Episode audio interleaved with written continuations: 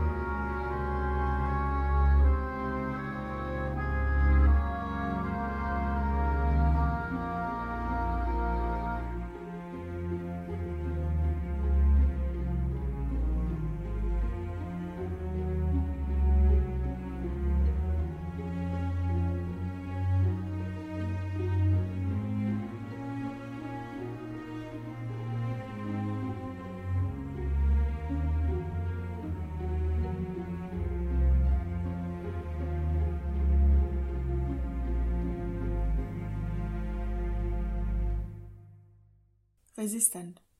Frauen im Widerstand gegen den Nationalsozialismus. Am 25. März 1909 erblickt Maria Helene Françoise Isabelle, Gräfin von Malzahn, Freien zu Wartenberg und Penzlin, das Licht der Welt. Sie ist das jüngste der sieben überlebenden Kinder ihrer Eltern Andreas und Elisabeth von Malzahn, geborene von Schulenberg, und wächst gemeinsam mit ihrem Bruder und fünf Schwestern auf Schloss Mielitsch, dem Eigentum der Familie in Schlesien auf. Zu den Mitgliedern ihrer Familie hat sie zeitlebens ein gemischtes Verhältnis. Während sie ihren Vater, den sie in ihrer Art stark ähnelt, sehr schätzt, besteht zu ihrer Mutter eine große Abneigung, welche auf gegenseitig beruht. Diese ist ein Paradebeispiel ihres Standes in dieser Zeit und verabscheut die Sturheit sowie rebellische und schlagfertige Art ihrer Jüngsten. Ebenso wenig kommt Maria mit ihrem Bruder Joachim Karl, genannt Carlos, zurecht. In ihrer Autobiografie schildert sie, dass sie im Alter von vier Jahren den Petzereien ihres Bruders beim Familienessen mit einem Stoß ihrer Gabel in sein Bein ein wenigstens vorläufiges Ende bereitete. Nach einer späteren handgreiflichen Auseinandersetzung mit ihm schildert sie, dass sie ihrem Vater auf dessen Aufforderung, dem Bruder einen Versöhnungskuss zu geben, die Antwort Er fresse ich fremde Kotze gibt. Diese drastische Deutlichkeit, wie sie es bezeichnet, geht ihr auch später nicht verloren. Der Erste Weltkrieg bricht aus, als Maria fünf Jahre alt ist. Sie bekommt den Krieg relativ deutlich mit. Ihr Vater wird bereits am Tag der Mobilmachung am 1. August 1914 eingezogen. Maria und ihre Geschwister werden zeitweise vor der näher rückenden russischen Truppen zu Verwandten geschickt und im Schloss der Familie wird ein Lazarett eingerichtet, welches die Kinder nach ihrer Rückkehr häufig aufsuchen. Mit dem Frieden von Brest-Litovsk am 3. März 1918 ist der Krieg jedenfalls im Osten vorbei. Die Grenze zur neu gegründeten Republik Polen liegt jetzt nur noch wenige Kilometer von dem etwa 73 Quadratkilometer großen Ländereien der Malzahns entfernt. In den folgenden Jahren nach dem Tod des Vaters 1921 wird Maria von der Mutter auf verschiedene Internate geschickt. Während ihrer Schulzeit auf einem Berliner Lyzeum wird sie in einer von zwei Frauen betreuten Pension untergebracht. Diese beiden helfen dem wissbegierigen Mädchen, auch gegen den Willen der Mutter, das Abitur an einer Oberschule mit naturwissenschaftlicher Ausrichtung abzulegen. Im Anschluss hieran beginnt Maria in Breslau ein Studium in Zoologie, Botanik und Anthropologie. Während dieser Zeit entstehen auch erste Kontakte zur sozialdemokratischen Organisation. Gleichzeitig gibt es erste Versuche der Nationalsozialisten, die junge Frau für ihre Zwecke zu rekrutieren Sie versprechen sich von ihrem Namen und ihrer familiären Verbindung zu politisch rechts eingestellten Personen eine wirkungsvolle Werbefigur für ihre Sache. Maria lehnt das Angebot, welches unter anderem mit einem eigenen Auto verbunden ist, ab. Später erzählt sie in einem Interview, ich bin nie in einer Partei gewesen. Ach, wissen Sie, diese Parteiabende, da wird so fürchterlich dummes Zeug geredet. Da bin ich so ungeeignet für.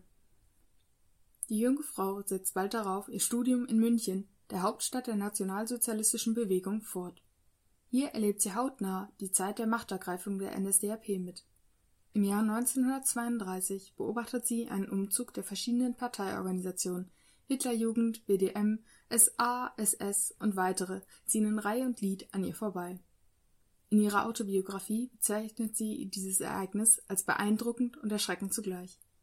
Sie liest die Publikation Hitlers Mein Kampf und die nationalsozialistische Bewegung. Der Intention Hitlers ist sie sich ab diesem Zeitpunkt endgültig bewusst. Nach der Machtergreifung der NSDAP 1933 und den zunehmenden Drangsalierungen jüdischer und kommunistischer Mitbürger sucht sie teils aus reinem Trotz deren von den Nazis boykottierten Geschäfte auf und solidarisiert sich mit den Geschädigten. Sie verkehrt weiter mit Personen, die offen das Regime ablehnen und zeigt sich in ihren Erinnerungen erschüttert über den Verfall der einstigen Kulturmetropole München. Bei einem Besuch ihrer Familie in Militsch kommt es zum endgültigen Bruch mit ihrem Bruder. Dieser ist begeisterter Anhänger der neuen Machthaber. Als sie ihm in voller Uniform der Partei antrifft, begrüßt sie ihn mit den Worten Du bist wohl vom Fasching übergeblieben, was dieser alles andere als gut auffasst und ihr als Familienoberhaupt den Großteil der finanziellen Unterstützung streicht. In der Folge beginnt Maria daher bei dem katholischen Wochenblatt Weltguck mit Hauptsitz in Innsbruck zu arbeiten. Hier lernt sie den Jesuitenpater Friedrich Muckermann kennen. Dieser ist bereits zu diesem Zeitpunkt im Widerstand gegen Hitler aktiv und sorgt durch verschiedene Zeitungen für die Verbreitung der Taten der Nationalsozialisten im Ausland.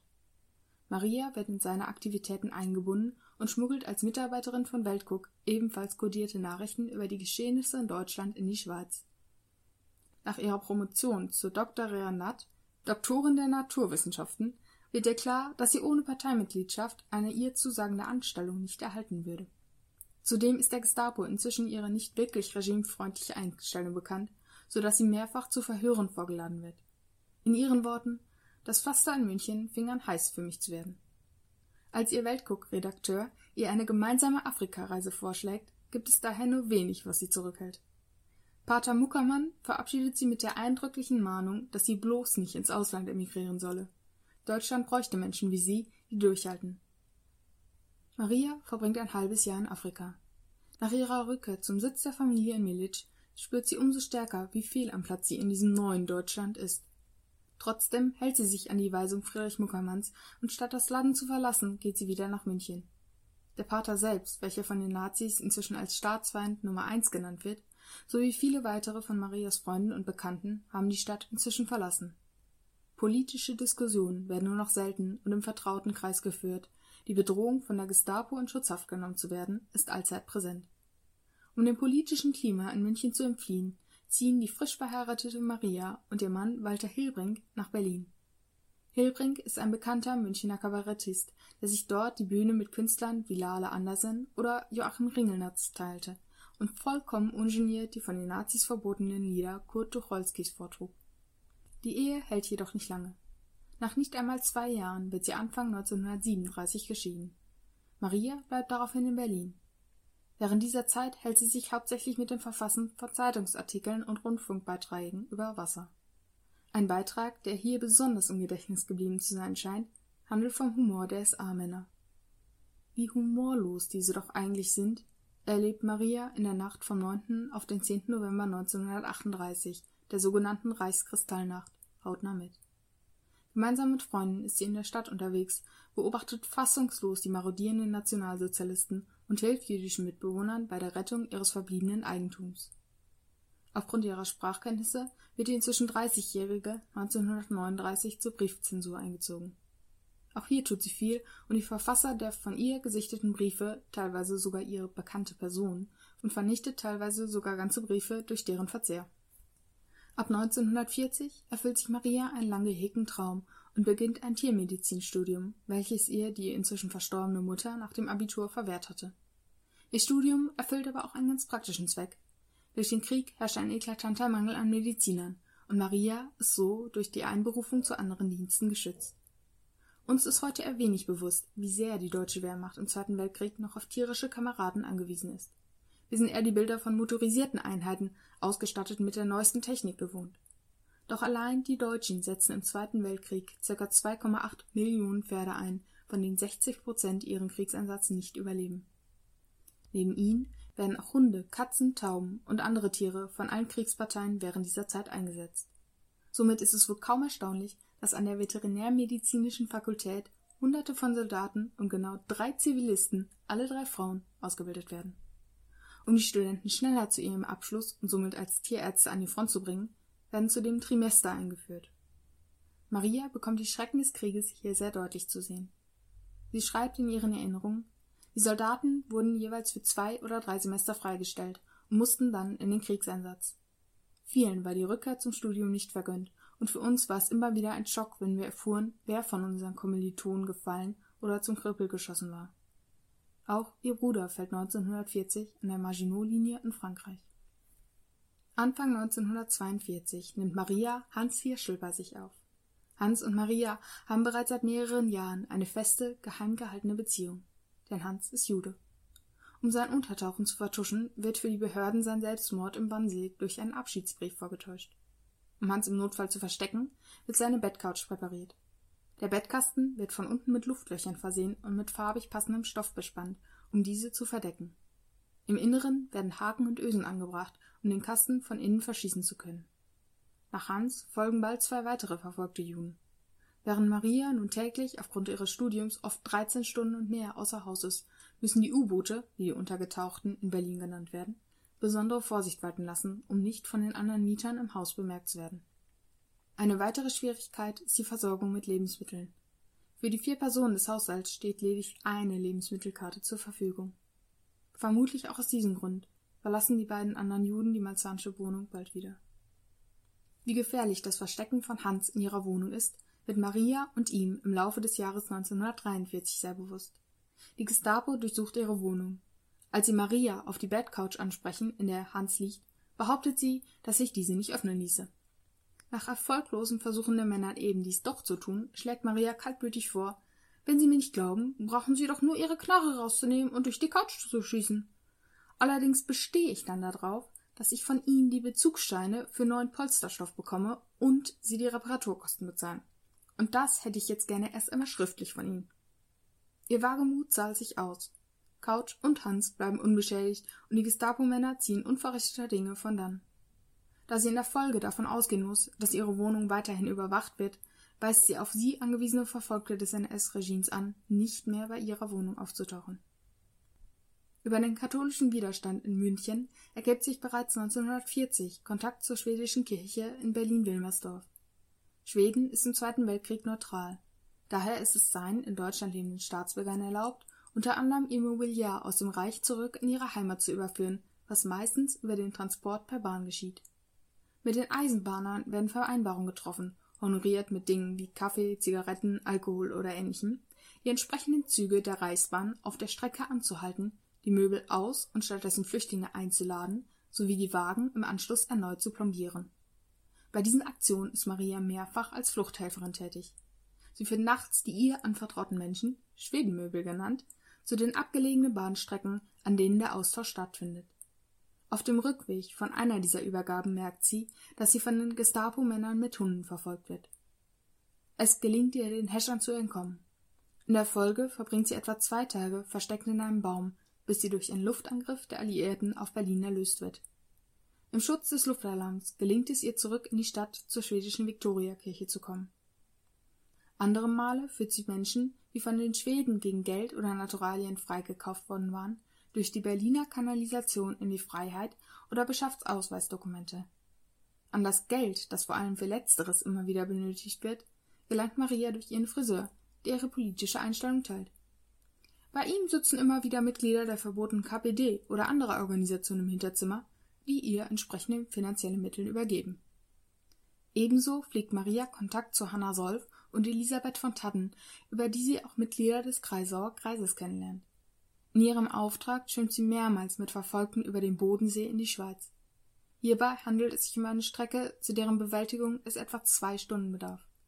Nach einer solchen Tour erfährt sie bei einem Anruf in Berlin, dass Hannah Solf, Elisabeth von Tatten sowie weitere Bekannte verhaftet worden seien. Alle von ihnen werden in der Folge vor den Volksgerichtshof gestellt und bis auf zwei Ausnahmen zum Tode verurteilt.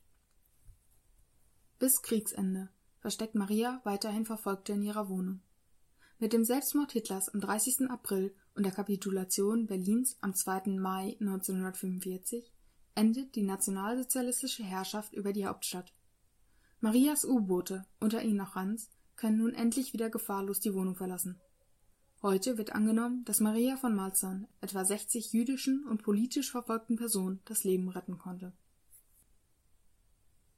Nach dem Krieg gründete Maria eine Tierarztpraxis. Hier wurden nicht nur die Tiere der Berliner, sondern auch die der Besatzer aus allen Zonen behandelt. 1947 heiraten Maria und Hans. Wie auch ihre erste Ehe war diese nur von kurzer Dauer. 1949 trennt sich das Paar wieder. Maria war in den nächsten Jahren mehrfach als Tierärztin, unter anderem mit verschiedenen Zirkussen unterwegs, bis ihr dies als Westärztin für die hauptsächlich ostdeutschen bzw. osteuropäischen Truppen nicht mehr möglich war. Dies führte zu einer starken Verschlimmerung ihrer Drogensucht, die bereits seit einigen Jahren bestand. Nach einer Entziehungskur konnte sie zwar nach Berlin zurückkehren, durfte jedoch nicht mehr als Tierärztin praktizieren. Ab 1963, nach erneuter Zulassung als Ärztin, betätigte sie sich zunächst als Praxisvertretung in ganz Deutschland und der Schweiz. 1971 übernahm sie schließlich eine Praxis in Berlin-Kreuzberg. Auch der Kontakt zu Hans blühte erneut auf und die beiden heirateten 1972 ein zweites Mal. Ihre gemeinsame Wohnung beherbergte neben ihnen auch mehrere Katzen und Hunde sowie einen Affen. Hans verstarb 1975 an einem Herzinfarkt. 1984 entstand der Film Versteckt, der sich an der Lebensgeschichte Marias orientiert. Mindestens bis zur Veröffentlichung ihres Buches Schlage die Trommel und fürchte dich nicht Erinnerung im Jahr 1986, aus dem ich hier mehrfach zitiert habe, war sie noch als Tierärztin in Kreuzberg tätig. Meine Praxis ist zwar nur klein, aber ich bin in diesem Viertel geachtet und ich habe mich mit der sehr bunten Jugend, den Punks und Alternativen großartig engagiert. Wenn ich abends mit meinen Hunden nach Hause komme und die Gestalten, die ich so treffe, auch manchmal etwas seltsam ausschauen, so habe ich doch das Gefühl, unter Freunden zu sein. Kreuzberg ist farbig und lebhaft, nicht zuletzt wegen der Türken, die hier mit den deutschen Bürgern im besten Einvernehmen leben. Türken und Deutsche respektieren einander, und so ist in diesem Viertel das zustande gekommen, was man sich überall wünscht, dass jeder den anderen achtet, schrieb sie zum Schluss ihres Buches. Maria reiste in den Jahren danach noch durch ganz Westdeutschland und stellte ihr Buch vor. Eine Freundin las, während sie in ihrer typischen Art daneben saß und Zigarren qualmte.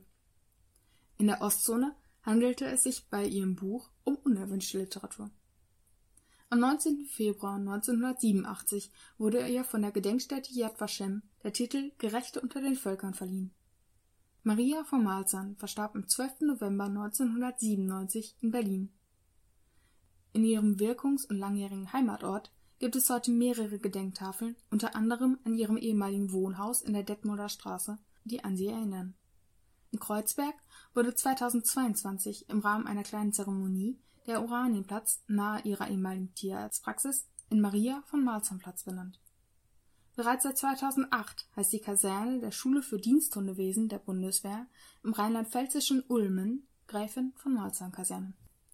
Pater Friedrich Muckermann, eines der wichtigsten Mitglieder des katholischen Widerstands gegen den Nationalsozialismus, musste wie bereits erwähnt 1934 aus München in die Niederlande fliehen. Über Rom und Wien gelangte er bis 1939 nach Paris. Nach dem Einmarsch der Deutschen fuhr er zunächst in die unbesetzte Zone und 1943 in die Schweiz. Bis Kriegsende rief er durch seine Zeitungen, Rundfunkbeiträge, Reden und andere Publikationen stets zum Widerstand gegen Hitler und die NSDAP auf. Muckermann starb 1946 im Exil im schweizerischen Montreux. Die schwedische Viktoria-Gemeinde in Berlin-Wilmersdorf existiert noch heute. Auf ihrer Website wird ausführlich über die Tätigkeiten ihrer Priester im Widerstand und die Rettung von politischen Verfolgten und Juden im Rahmen der Aktion Schwedenmöbel während der Zeit des NS-Regimes berichtet. In Gedenken an Maria von Malzahn 25. März 1909 bis 12. November 1997